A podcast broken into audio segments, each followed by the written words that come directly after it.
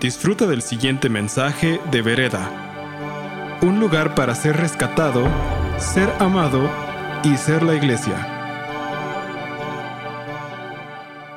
Estamos empezando esta serie que se llama El Regalo, que sé que algunos todavía no acaban ni de digerir el último pan de muerto que se comieron, pero ya estamos hablando de Navidad y esto tiene algo, creo que para mí es muy, muy importante y, y lo primero que me acuerdo es, eh, mi mamá tenía como, un calendario de fieltro, no sé si alguien más tenía uno de esos, que era, como un pequeño calendario que le ibas quitando este, como esferitas y estrellitas y no sé qué, y se las ibas poniendo arriba a un árbol, ¿no? A un arbolito de fieltro. Y me acuerdo como de la emoción de que iban pasando los días para llegar a Navidad.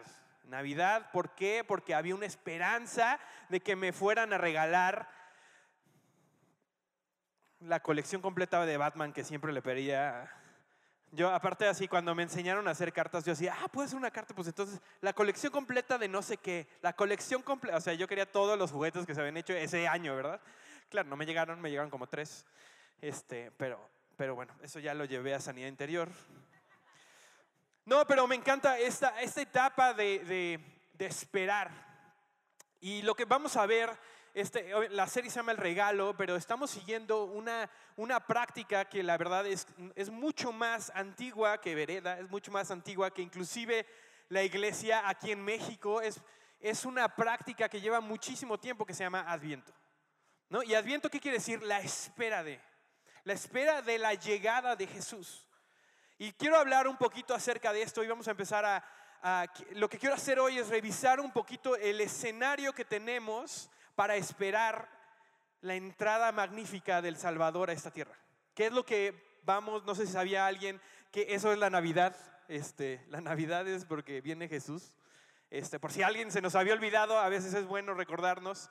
No le inventó Chabelo, no.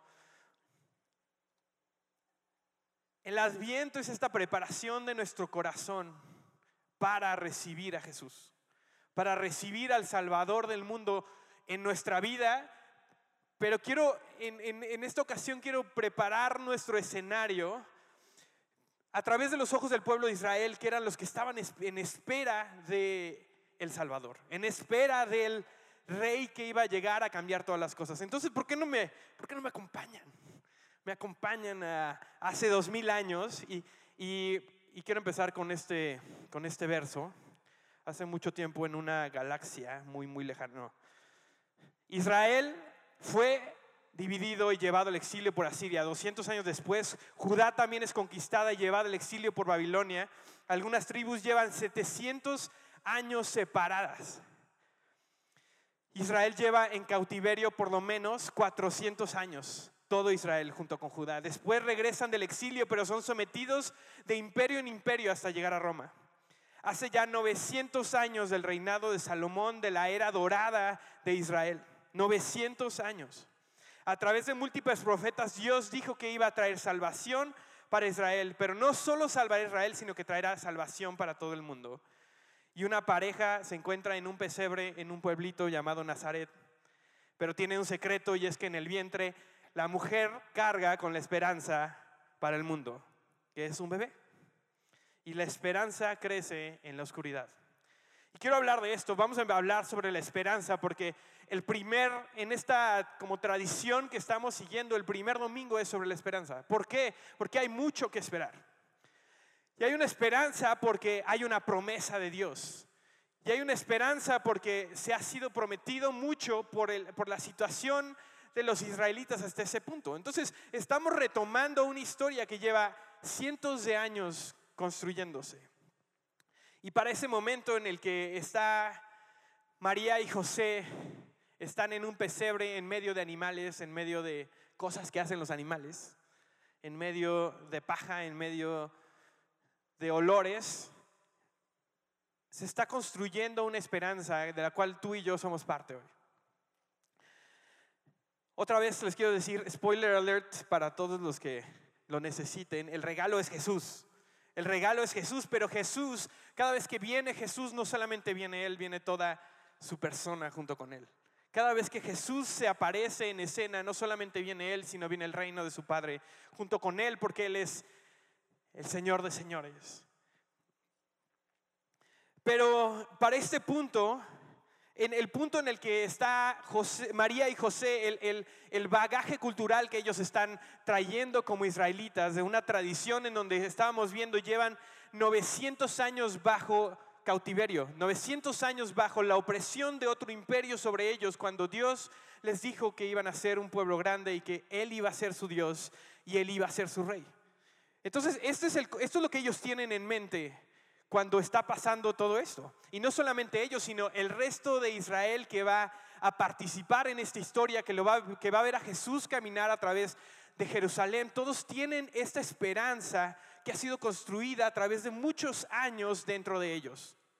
Así como yo cada cuatro años tengo una esperanza de que la selección llegue a la final y ha sido construida a través de derrota tras derrota tras derrota, lo mismo, ellos estaban esperando un Salvador.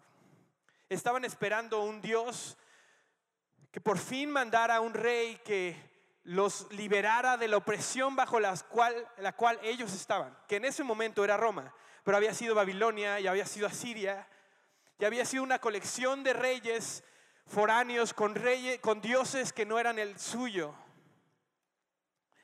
Dice Salmo 137, estas son las, los lamentos y los cánticos que se pasaban de, familia en familia para asegurarse que la esperanza se quedara viva. Dice, despierta, ¿por qué duermes, Señor? Despierta, no te alejes para siempre, ¿por qué, ¿por qué escondes tu rostro?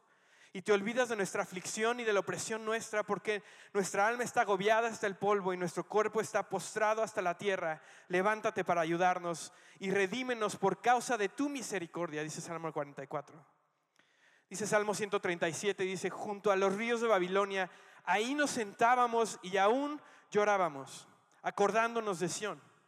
Sobre los sauces en medio de ella colgábamos nuestras arpas y los que nos habían llevado cautivos nos pedían que cantásemos y los que nos habían desolado nos pedían alegría diciendo, cántanos alguno de tus cánticos de Sión. ¿Cómo cantaremos cánticos de Jehová en tierra de extraños?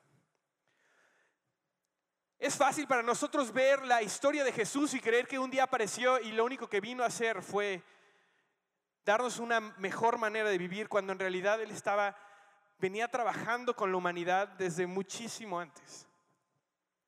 Israel tiene este, este dolor en su corazón como pueblo. ¿De qué? De que están esperando un Dios que venga a salvarlos de la opresión bajo la cual se encuentran.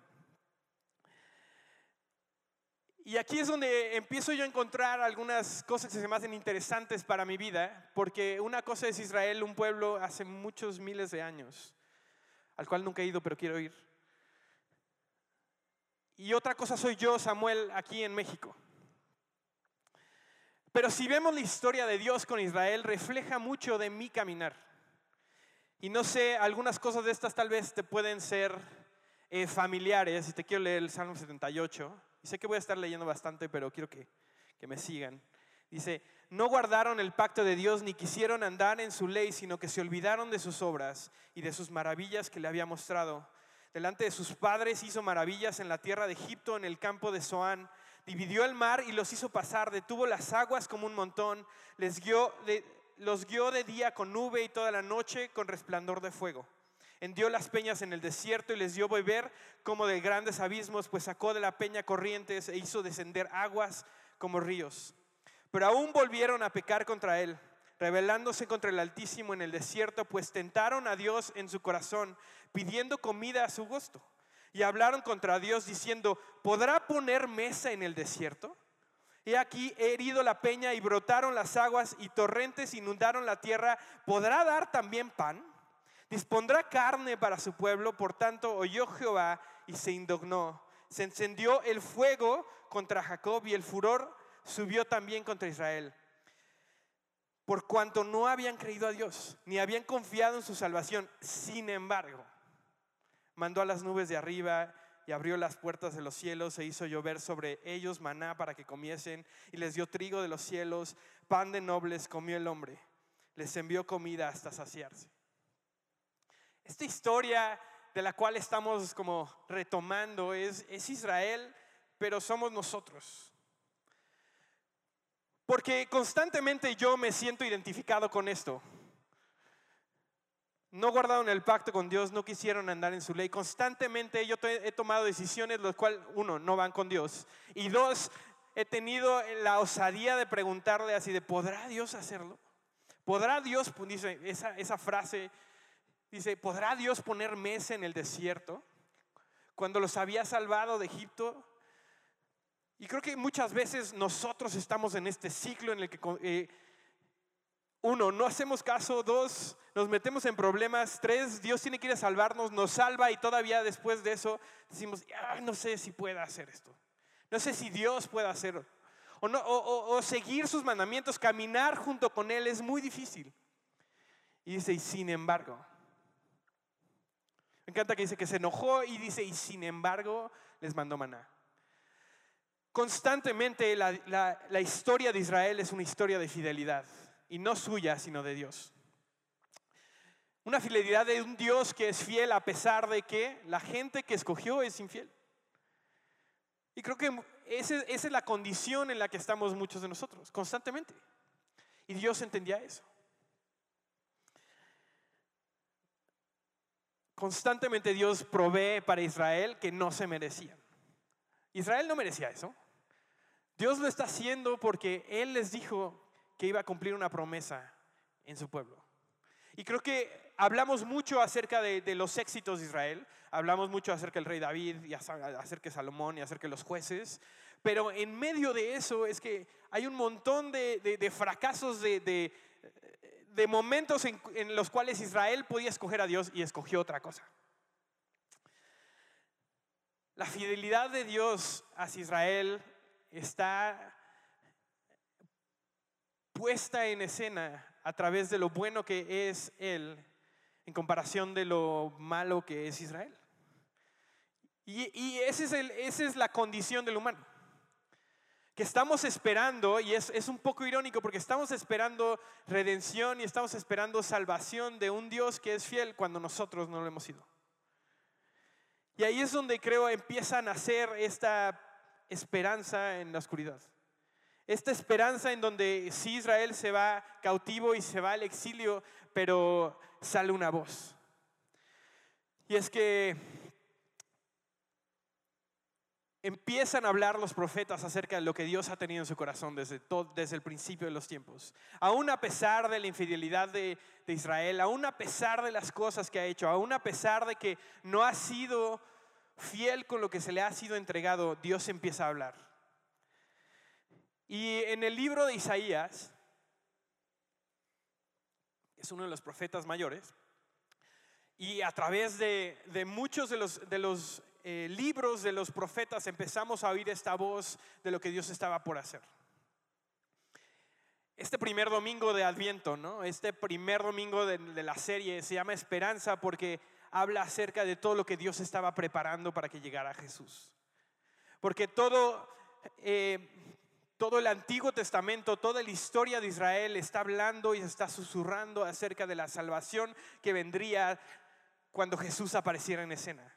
Y empieza Isaías y, hay un montón, Isaías en serio es un, es un, es un libro que si quieren, quieren buscar dónde meterse a, estudiar Isaías, es un excelente libro, hay un montón de cosas. Entonces voy a hacer un pequeño resumen de las cosas que dice Isaías en el libro. ¿no? Aún cuando Israel es llevado a la esclavitud por sus pecados, Dios tendrá compasión de ellos y los rescatará de una opresión no solamente política, que lo, que lo estaban viviendo, se los estaban llevando cautivo un imperio a otro lado, sino espiritual. Cosa que no había pedido Israel. Esta restauración será un nuevo éxodo. Él los redimirá y los salvará.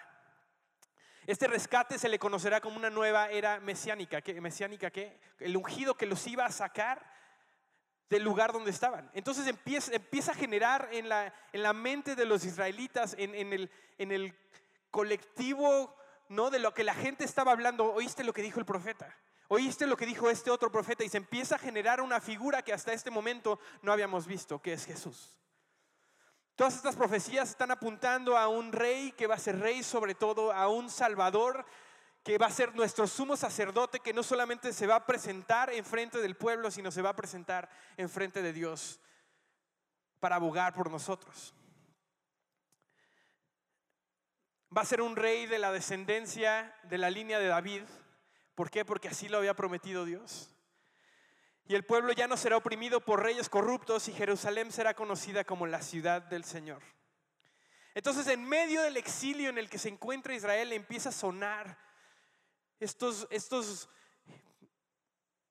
murmuros, estas, estas noticias que empezaban a correr entre el pueblo de Israel acerca de, ya oíste lo que dijo el profeta, ya oíste lo que dijo Dios acerca de lo que va a hacer, que va a venir, nos va, que va a venir y nos va a venir a sacar del exilio como lo hizo antes, como lo hizo con nuestros padres, con los hijos de nuestros padres, con, con los papás de nuestros papás. Lo mismo que había hecho con Egipto, ahora lo iba a hacer, pero no solamente se iba a quedar ahí, sino que lo iba a hacer por nuestra alma.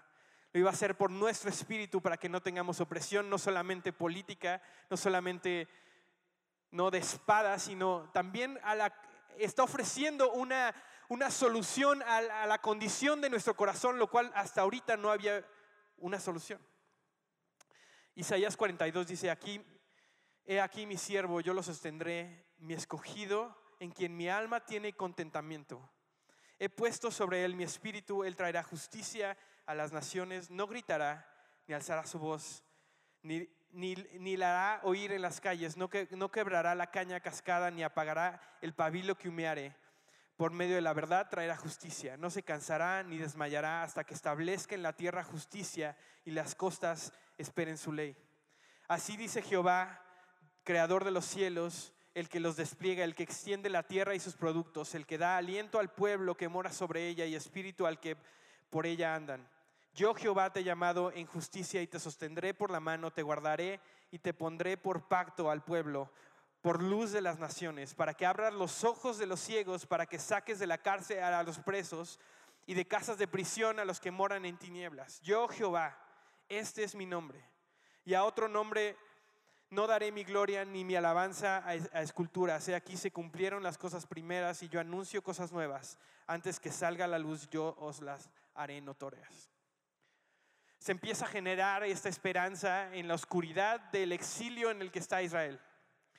En una, en una época de opresión, en una época en donde todo parece ir en contra de lo que Dios les había prometido, empieza a salir esta voz que está hablando acerca de lo que va a ser Jesús y soy una persona muy visual, entonces me imagino cómo se empieza a generar como en, en, en, lo que hablaba el pueblo de Israel, en lo que estaban comentando, se empezaba a generar esta silueta de una persona que iba a aparecer eventualmente, que iba a hacer todas estas cosas.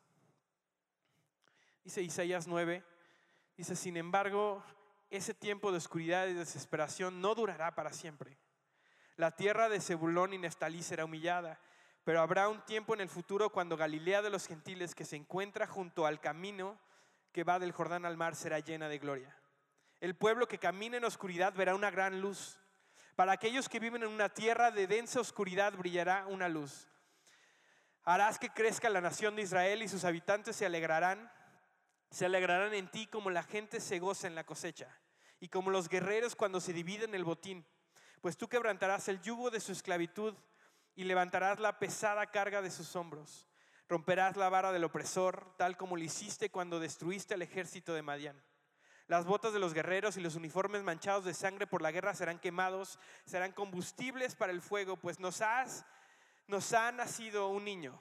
Un hijo se nos ha dado, el gobierno descansará sobre sus hombros y será llamado consejero maravilloso, Dios poderoso, Padre eterno, príncipe de paz. Su gobierno y la paz nunca tendrán fin. Reinará con imparcialidad y justicia al trono de su antepasado David por toda la eternidad. El ferviente compromiso del Señor de los ejércitos hará que esto suceda. Si podemos ponernos un poco en la cabeza de un israelita que está oyendo estas palabras, Dios le está recordando todo lo que había hecho y no solamente eso, las promesas que él había dado las está concentrando en una persona. les está prometiendo paz, les está prometiendo un, dice que reinará con imparcialidad, les está prometiendo un, es como si ahorita llegaran con nosotros los mexicanos y nos dijeran que nos van a dar así al político perfecto que nos va a sacar de absolutamente todos los problemas que tenemos. La esperanza que se estaba generando en Israel era, ¿por qué? Porque, porque existía una necesidad. Y es que esa esperanza que Dios está generando y cultivando dentro de nosotros existe porque tenemos algo que queremos que sea cumplido. Dios está generando en nosotros, está creciendo en nosotros, en esos lugares de oscuridad. Dice, el pueblo que camina en oscuridad verá una gran luz. Para aquellos que viven en una tierra de densa oscuridad brillará una luz. Y sí, creo que se está refiriendo obviamente a Jesús. Pero está hablando también acerca del proceso de lo que Dios está tratando de hacer dentro de nosotros constantemente. Que este proceso de adviento no nada más es para, para celebrar mejor la Navidad, sino que nos demos cuenta el rol que tiene Jesús cuando es revelado dentro de nosotros. Cuando dejamos que Dios entre esos lugares de oscuridad, cuando dejamos que Dios entre esos lugares de opresión y sea manifestado el Rey de Reyes en nosotros. Por medio de Isaías, Dios nos comunica que su reino en la tierra será por un rey justo y un pueblo que será justificado ante los ojos de Dios que la tierra será restaurada y un pueblo será restaurado que se conforme al ideal divino que tuvo Dios en su cabeza, en su mente desde el principio de los tiempos. Que el plan original que Dios tenía para su creación será llevado a cabo a través de esto. Y esto resultará en gloria para el Padre que hará que todo esto suceda.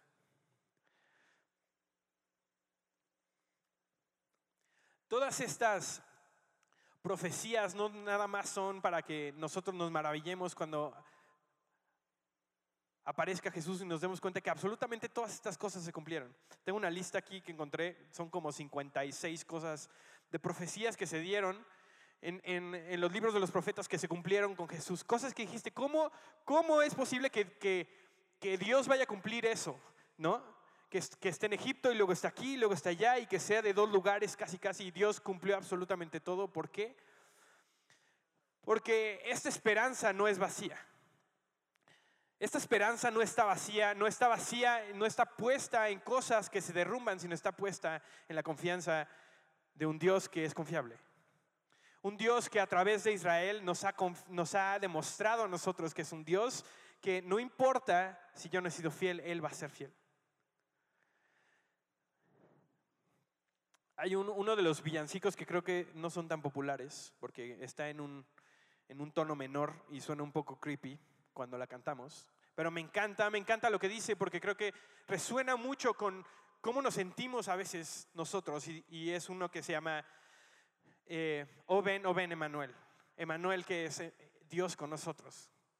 Parte de la promesa de lo que estaba haciendo, del, de lo que viene a cumplir Jesús es que Dios iba a estar en medio de nosotros. Ya no iba a estar en un templo, ya no iba a estar en una carpa, iba a estar con nosotros. Y este villancico, si lo quieren decir, dice, oh ven, oh ven, Emanuel, y rescata a la cautiva Israel, que se lamenta en solitario exilio aquí.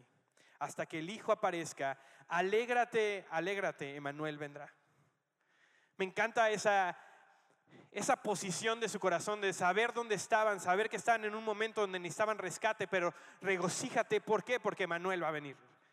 Porque el Dios que está con nosotros se va a presentar. De estas profecías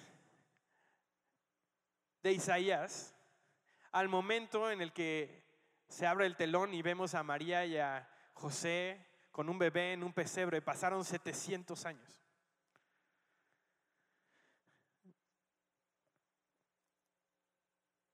este es el punto en el que está Israel como pueblo, de esperar y esperar y esperar y de pasar sus canciones y sus lamentos de familia en familia, esperando que un día Dios se presente.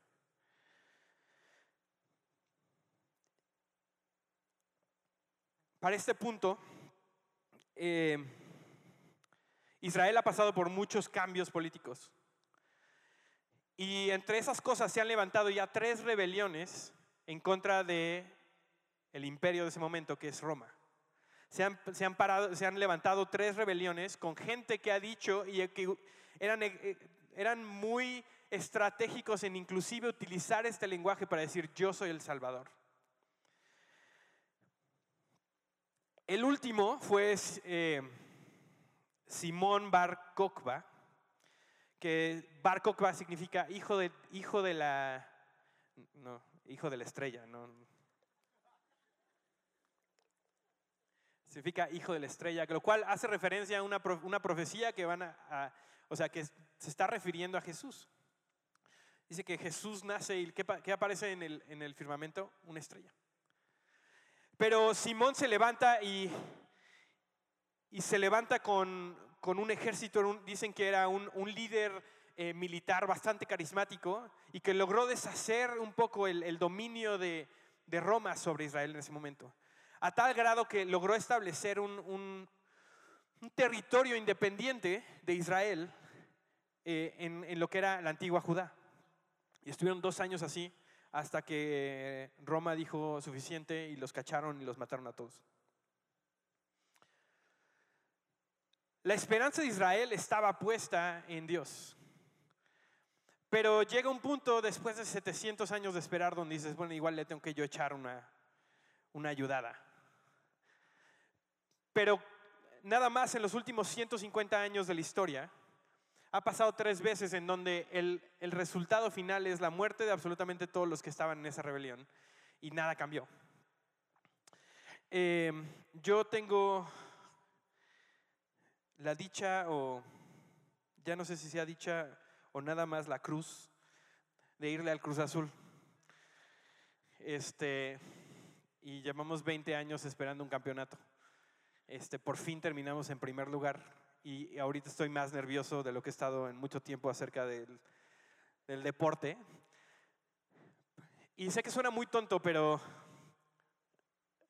estaba pensando yo en cuántas veces yo he llegado a ese punto en donde digo, este es, este es el momento.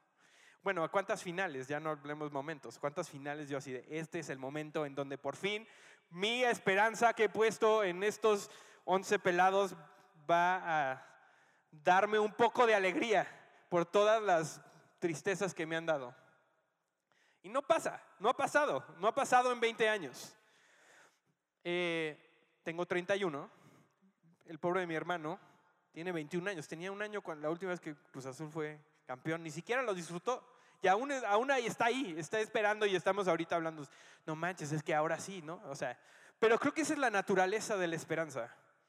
La esperanza crece. La esperanza es una pequeña semillita que, que inclusive en contra de lo que nosotros estamos esperando, en contra de lo que nos está diciendo nuestra mente, crece y es talada cada vez que nos encontramos con una decepción, en el cual, en el caso del Cruz Azul, son muchas y muy seguidas. Puedo imaginar el pueblo de Israel esperando esto otra vez, esperando y recordando, y eso, el eco de esas profecías que, que, se decían y se leían en la sinagoga y se paraban a leerlas, a decir, un día Dios hará, un día Dios se levantará. Y puedo ir también a gente diciendo, pues sí, pero ¿cuándo?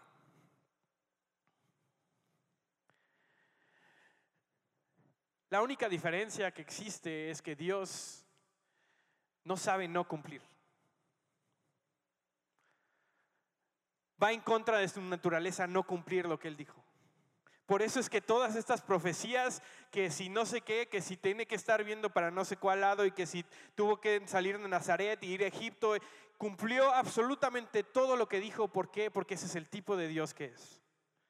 Y yo le doy gracias porque yo no soy el pueblo de Israel y no tuve que esperar 700 años, pero aún así hay muchas cosas que yo estoy esperando que digo, ¿cuándo? ¿Cuándo Dios? ¿Cuándo lo vas a hacer?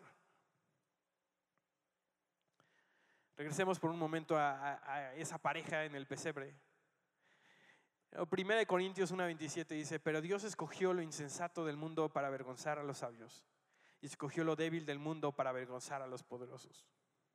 El pueblo de Israel estaba esperando un Alejandro Magno. Estaba esperando un, un rey que fuera muy carismático, muy alto, muy guapo, ¿no? Que fuera el que fuera a convocar absolutamente a todos, que tuviera visión estratégica, que fuera estratega militar, que supiera cómo manejar todos los conflictos internos que tenía para que los llevaran a la salvación y lo que Dios les da es un bebé. ¿Por qué? Porque la, esperanza que Dios estaba construyendo en ellos no necesariamente es igual que como ellos le esperaban. Lo que nosotros esperamos de Dios raramente se ve igual que nosotros, que lo que nosotros estamos pensando. Pero aún así es muchísimo mejor que lo que nosotros pudimos haber pedido.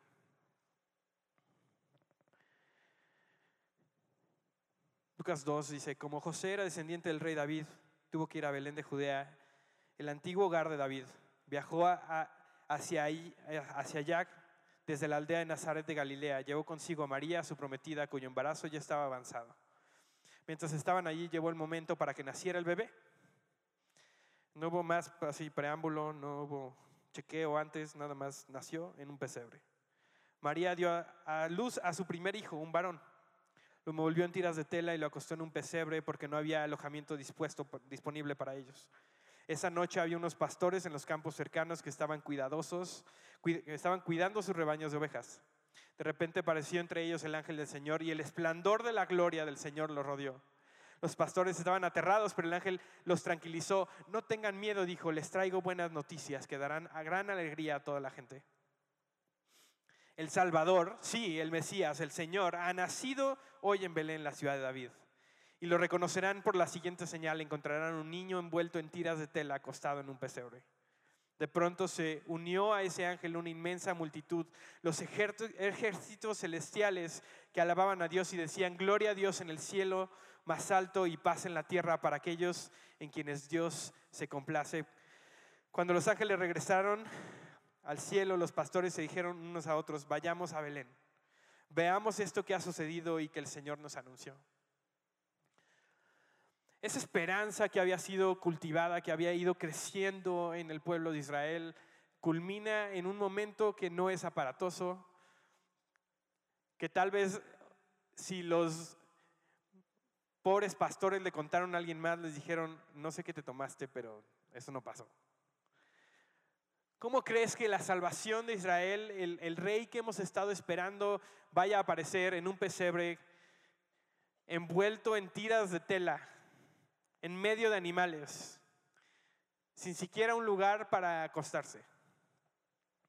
Pero Dios estaba construyendo algo porque venía Él a deshacer todos los eh, preceptos que tenía el pueblo de Israel y nosotros acerca de cómo se mueve Dios y cómo se ve su fidelidad en nuestra vida. Creo, creo yo, después de ver todas estas cosas, que el pueblo de Israel se parece mucho a nosotros. Está en constante necesidad de salvación y de consuelo. Y muchas veces de las mismas decisiones que nosotros tomamos. De las decisiones que nos llevaron a estar en esos lugares de oscuridad, en donde Dios, en medio de nuestro duelo, en medio de nuestro temor, en medio de nuestro dolor, planta una pequeña semilla de esperanza que se llama Jesús. Y sé que muchos de nosotros estamos caminando con Jesús y ya lo conocemos y estamos tratando de moldear nuestra vida a lo que Él nos está diciendo, pero inclusive en esas áreas hay lugares en donde hay oscuridad y no nos hemos dado cuenta que lo que Dios está haciendo es crecer una esperanza que va a dar fruto.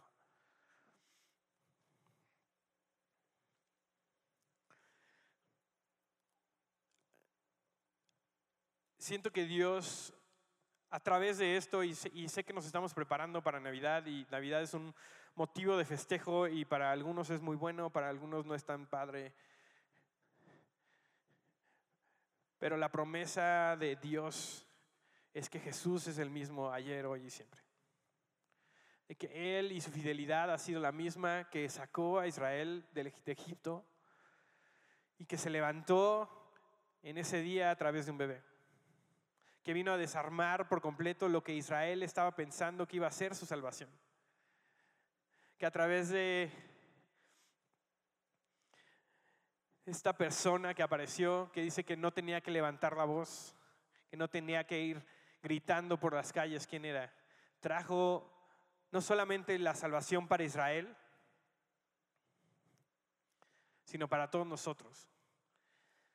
Y eso es lo que siento que Dios quiere hacer hoy con nosotros, que nos demos cuenta que a Él ha estado creciendo una esperanza dentro de nosotros.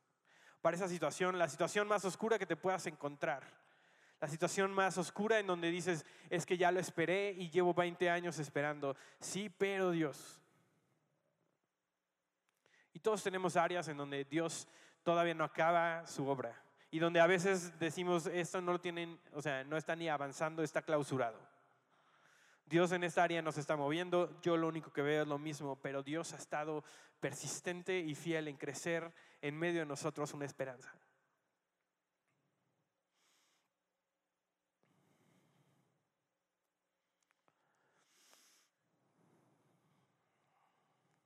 Pues nos ha nacido un niño, un hijo se nos ha dado, el gobierno descansará sobre sus hombros y será llamado consejero maravilloso Dios poderoso, Padre eterno, príncipe de paz. Su gobierno y la paz nunca tendrán fin. Esa es la esperanza a la cual hemos sido llamados, que Dios, antes de que tú supieras que ibas a tener un problema, Él ya estaba pensando en una solución.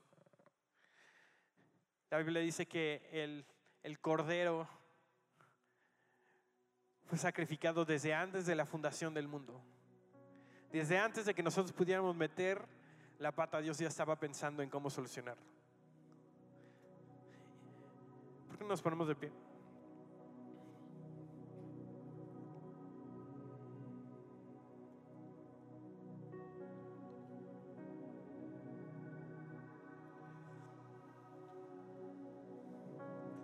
Cuando veo la historia del pueblo de Israel, me trae primero convicción de que yo he hecho muchas de las mismas cosas y tal vez a mí me ha ido mejor.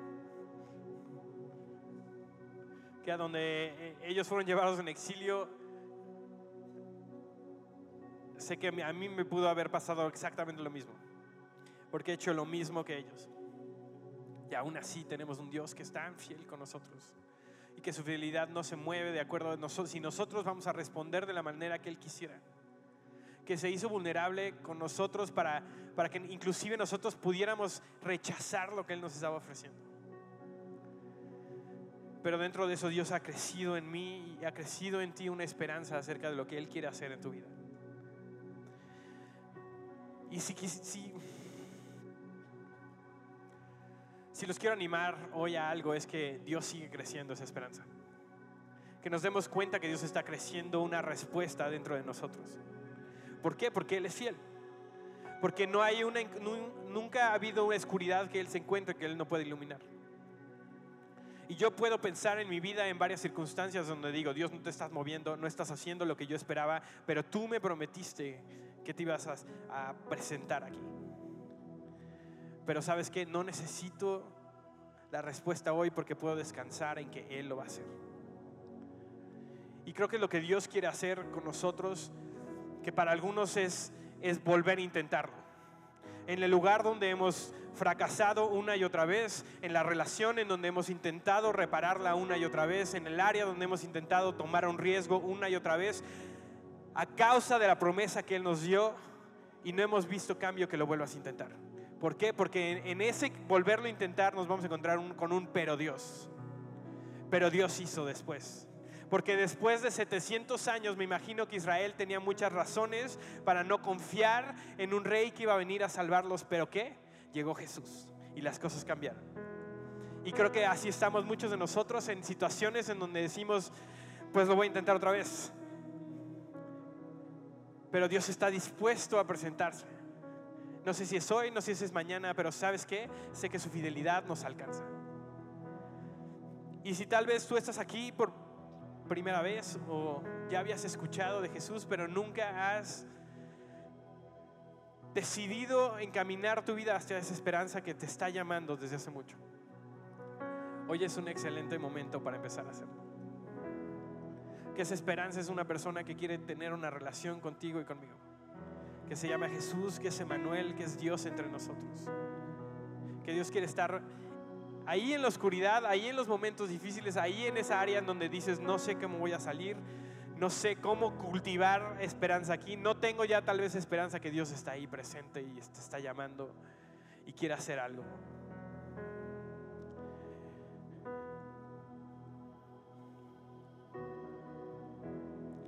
Y la Navidad es eso, es un recordatorio de lo que Dios ha hecho y lo que sigue siendo y lo que hará otra, una y otra vez. A través de su Hijo en nuestra vida. Y podemos, tenemos muchas oportunidades de, de celebrar en esta temporada, pero que no, no se nos olvide lo, que, lo fiel que ha sido Dios con nosotros. Que por eso celebramos. Que Israel volteaba a ver y sí tenían un montón de cosas que no estaban de acuerdo lo que ellos querían, pero tenían un montón de historias en donde Dios había sido fiel con ellos. Inclusive en esos 700 años antes de que apareciera Jesús, volteaban a ver, hijo, pero nos sacaron de Egipto. Pero Dios nos sacó de Egipto y nos dio de comer en el desierto. Abrió la, abrió la peña de la piedra y sacó agua para nosotros.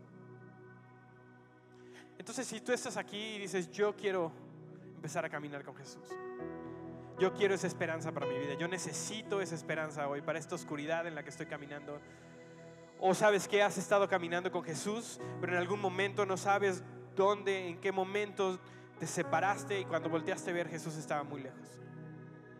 Hoy es un buen momento también para volver a caminar hacia Él. ¿Por qué? Porque Él está dispuesto. Porque esa esperanza Él, no, él ha mantenido viva. Porque la esperanza es Él. Entonces, si tú estás ahí, me pudieras, si eres una de estas dos personas, si quieres empezar a caminar con Jesús, si quieres aceptar esa esperanza a la cual te está invitando, o sabes que caminaste con Jesús y en algún momento te quedaste atrás o te separaste de Él, me puedes indicar con tu mano, quiero hacer una oración junto contigo. Veo sus manos. Veo sus manos. Ahora voy a hacer yo una oración, puedes seguirla con tus palabras o puedes hacer tu propia oración. Lo que importa es que sea con nuestro corazón. Gracias, Padre, porque eres tan fiel con nosotros, porque has sido tan fiel conmigo. Te pido hoy perdón por todas las cosas que me han separado de ti. Y acepto la esperanza en Jesús que me ofreces hoy.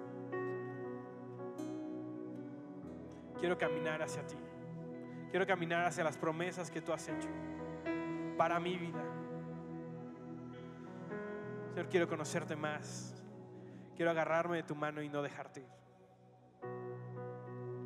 Enséñame, Señor, todo lo que tú tienes para mí En el nombre de Jesús. Y para todas esas personas que dicen, ¿sabes qué? Tengo áreas en donde están atoradas. Que están atoradas, que lo he orado mil veces, no he visto ninguna, ningún cambio, que sientes que llevas 700 años con promesas y Dios no se ha manifestado. Quiero que oremos hoy todos. ¿Por qué? Porque creo que hay algo en ese, en darnos cuenta que nuestra esperanza está viva en Él. ¿Sí? Y yo me incluyo en esta oración y creo que todos tenemos áreas en donde Dios quiere presentarse todavía y tenemos que hacer una invitación. Entonces te damos gracias Dios porque Señor, aunque no lo vemos hoy con nuestros ojos, tú eres fiel Señor para completar lo que has iniciado Señor en nuestras vidas. Así que hoy Señor, comprometemos nuestro corazón con la esperanza que tú nos has dado que aunque las cosas no han cambiado, aunque las circunstancias inclusive pueden parecer peores, Señor, yo sé y estoy confiado, Señor, en que tú lo vas a hacer. Así que hoy, Señor, recibimos tu regalo, Señor, de esperanza. Y tu regalo de paz, Señor, para caminar confiado, Señor, en lo que tú estás preparando para nosotros, Señor. Por último, Señor, te pido una revelación, Señor, fresca de Jesús en nuestra vida, Señor. De ese bebé, Señor, que nació, Señor, para darnos luz a cada uno de nosotros. De ese hombre, de ese rey, Señor, ese siervo, Señor, que tú mandaste para nuestra salvación, Señor. Nos traigas una revelación clara, Señor, de quién es Él en nuestra vida, Señor, en el nombre de Jesús. Amén. Gracias por escuchar este mensaje de Vereda. Esperamos que haya sido de impacto para tu vida. Para más mensajes como este, visita vereda.mx.